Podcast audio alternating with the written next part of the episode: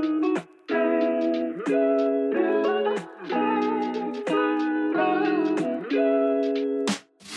さんこんにちは。フリーランサーが健やかに生きるためのコミュニティペンギンガレージからお送りする週1配信のラジオペンギンの団らこの番組では様々なゲストをお迎えしながらフリーランサーの働き方や考え方お金の話など普段なかなか聞けないトピックについてざっくばらんにお話ししていきます。ペンギンの団らん。はい、では今日も始まりました。ペンギンの団らん UX デザイナーの西原恵里です、えー今日はですねちょっと前回こう鎌倉の稲村ヶ崎のマインドフルネスをテーマにしたワークスペースの、えっとシンクスペースっていうところを運営されている岩浜沙羅さんをお迎えしてお話を伺っていったんですけれども、まあ、そのお話を受けてペンギンのメンバーが感じたことみたいなのをざっくばらんに話していきたいと思いますはいじゃあよろしくお願いしますはい、よろしくお願いします。サービスデザイナーの古澤啓太です。はい、えーマーケターの上松優太です。よろしくお願いしよます。ろしくお願いしますどうでしたか？お話を聞いてみてすごい整う空間で最近あーこれどうしようかなって思ってた部分にすごい響くはい話でしたね。なんか一番は多分余白うんの話がなんかそうだなって思った部分でありました。そうですね私も結構、まあ、今フリーランスで仕事をしていてでまああの啓太さんともちょいちょい話したりするんですがこうあこれをやったら結構儲かるなみたいな 話とかでなんかそこでこう揺れてしまうっていうことがまあったりするのでなんかやっぱりその本質的にこう自分がやりたいこととこうつながっているのかどうかっていうところと、まあ、なんか本当にその今自分がやりたいことにこう集中していくっていうマインドフルネスのこうスタンスみたいなものでこう仕事をしていくっていうのは結構理想だなっていうのをこうお話を聞きながら感じておりました。松さんどうですね、か、松さん都内から出てきて ちょっとずつこうシンプルになっていく中で話を聞いたと思うんですけどどうですか？そうですね。なんか自分の声、なんかやりたいことに沿ってやってったらこう自然とうまくいくみたいな話とか、こう結果が後で勝手についてくるみたいな話あったと思うんですけど、聞いたことはある話なんですけど、なんかその実際にこうそういうこと体現されてる方から話聞くと、全然今真逆のことやってんな みたいなのをこうすごい感じていて、うん、なんかあそうだよな本当はそう生きるべきだよな みたいなのをなんか今日はめちゃめちゃ感じながら話を聞いてました。でもなんか松さんははい。旗から見てるとあんまり離れてない感じ、本当ですか、うん、ししますけどね。うん。まあでも、まあ、そうやりたいことをやってるかって言うとまあ確かにやってるっすけど意思決定とか自分のこうやるやらない判断の時にそこまでこう純粋な自分の声聞いてるかっていうとなんかあんまりだなって思いますしこう余白持ってちゃんと向き合った結果出た答えじゃないのにやっぱ従ってる部分も結構あったりはするんで優先順位を落としちゃうんですよね。そういう時間って。やりたいこといっぱいあるとやっぱ詰め込んでうわーみたいな感じになっちゃうんでそうじゃないなっていうのはすごい思いました。僕もその例えばちょっとプロジェクトが落ち着いたりプロジェクトが終わったタイミングでその空いていたカレンダーを埋めたくなってしまう症候群があってじゃあ次の仕事取ろうかなじゃあどっか行こうかなみたいになっちゃうんですけどなんかその枠を枠のまま置いとくっていうのが多分ものすごい新しいこととか自分を振り返るって上ですごい大事そうだなというのを吉原さんの話を聞きながらちょっとカレンダー埋めちゃダメだな。でもなんか結構やっぱりそのね東京でオフィスで働いていてでこう、まあ、今はねリモートワークになってるんであれなんですけどこう毎日出社してだとなんか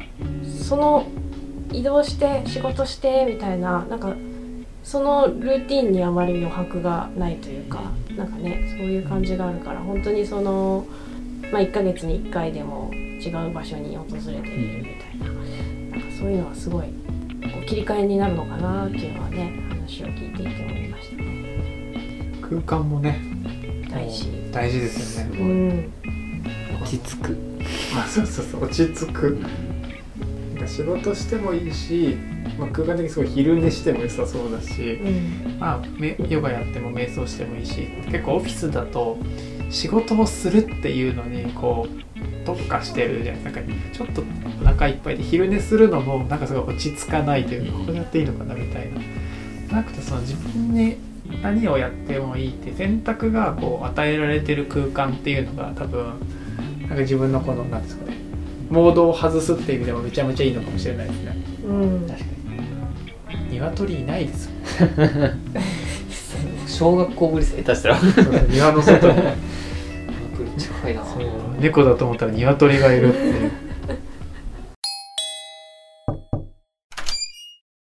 ペンギンの団らん。なんかケイタさんはどうですか？その自分のやりたいことをこうちゃんと選んでいるかいなところでいくと。あーそうです。ね僕はなんかさっきサラさんが言ってた誰とやるかっていうのと何でやるかがものすごい大事なので、うん逆にその何をやるかとかどうやってやるかっていうのは結構あんまり執着がなくて。うん。でもだからこそその武井さんが言ったこれを言ったらちょっと売り上げ上がるなみたいな。そのなんでそれをやるべきなのかっていう誰とやるかっていうのがこう横に置いて意思決定を考えてしまうっていうのを少しずつやっぱ減らしていかないと結局なんかその「ザちょっとこれはどういやいいのかな?」って思いながら行った先ってあんまり良くないことがやっぱりその頻度としても多いので。そういうなんかやりたいっていう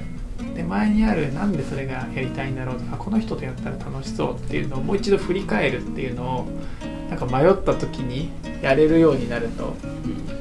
もっと自分がいい状態で働き続けられる気がするなというふうに思いましたね。結構フリーランスだと誰とやるかっていうのを結構選べるシチュエーション選べるって言ったらごめんな選択を迫られるシチュエーションは結構あるんですけどでもなんかその選ぶってその会話するのも大変だったりするので、まあ、なんかちょっといいかなって思ってしまいがちなところを少しやっぱりちゃんと話聞くっていうところを入れないとダメそうだなっていうのを僕は思いました。リさんはなんか残った言葉とか話とかありますか？うんいや今ちょうどなんかいろいろとこうどうしようかな、まあ、来ている仕事に関してもそうですし、まあ、その自分のやりたいことみたいなのがポコポコ浮かび上がってきている中でなんかこれどういうふうに進めようかなみたいなのをこう 迷っているというか悩んでいる最中だったので全体的にすごく響きましたね。帰って瞑想しようって思いましたね。まあい一日っていうかねもうれ継続的にやるのが多分いいんだろうなっていうのを感じるんですがちょっと日々そういうのを取り入れていきたいなという。でまあ本当マインドセット的に、まあ、やっぱり自分の職能とかにちょっとこだわってしまったりとかなんか例えば私だと UX デザイナー UIUX デザイナーだとこういうキャリアパスがあるとかこういうキャリアアップの仕方があるみたいななんとなくこう業界水準じゃないですけどなんか業界的にこうだなみたいなのってなんとなく情報として入ってくるんですけどなんか本当にどうでもいいなという関係ないことなんだなみたいなのを最近常々感じていて なんかそういう枠を取っ払ってこう自分が本質的にやっていきたいことみたいなのにちゃんと向き合っていけると、まあ、なんかフリーランスとしてもあのやっていくうちやっていく中でもこういろいろ成長していけるのかなっていう感じがしました。なんか自分のここがトラさんと、まあ、自分の内側の声に従って自分がいい状態をこう見つけながら選択していくっていうのがベースにがあるのかなと思っていて、まあ、世の中から来てる話って結構主語が曖昧なやついっぱいあるじゃないですか。うん、あるある。みんなって誰だろう？と か一般的にはってどこがエビデンスだみたいな なんかそういうものも横目には見つつもうん自分がこれいいかもなっていうとこだけこういい意味でつまみ食いしていくぐらいがなんかちょうどいいのかもしれないですね。うん、あとなんかこうやっぱり、まあ、デザイナーっていう職業柄もあるのかもしれないですけども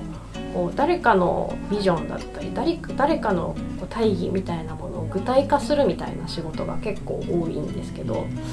あの誰かの大義にすごく共感してやっているっていう側面はありつつもこうふって我に返るとなんかこう自分の大義とちょっとずれてんなみたいなことがあったりとかそういう瞬間もあったりするのでなんかそこは逐一振り返っていくのがいいなっていうのは最近思っているところですね。あとはなんかその浅川さんも2年間こう瞑想しながらこの物件に出会ったからこの自分の今まで瞑想にハマってた時期っていうのとつながってあこれだっていうふうに思った。で多分2年間こうさまよっている中にもメディテーションとかうちの声みたいなキーワードあったと思うんですよ多分。でもなんかそのきっかけは結構突如としてくるもんなんだなというのも話聞きながらすごく思ってあとでその突如来たきっかけをちゃんとつかめるかというかそっちに進めるかはやっぱりなんかできるだけそこを選べる余白がないとなんかいろんな僕の場合は言い訳をして「いやあれないいんだけどな」って言いながらその機会を逃してしまいそうだなともちょっと思ったっていう。確かにはいそれはありますね。うんその身軽さっていう話ととはいえここはやっぱり私はこうだからっていう軸の部分のこうバランス感をきちんと見定めておかないとなんかすごいめちゃめちゃ荷物持っててなんか走り出せないみたいな状態が、いまあ、なんか知らず知らずのうちになんかなってしまうこともありそうだなっていうふうに思いました。ペンギンの団らん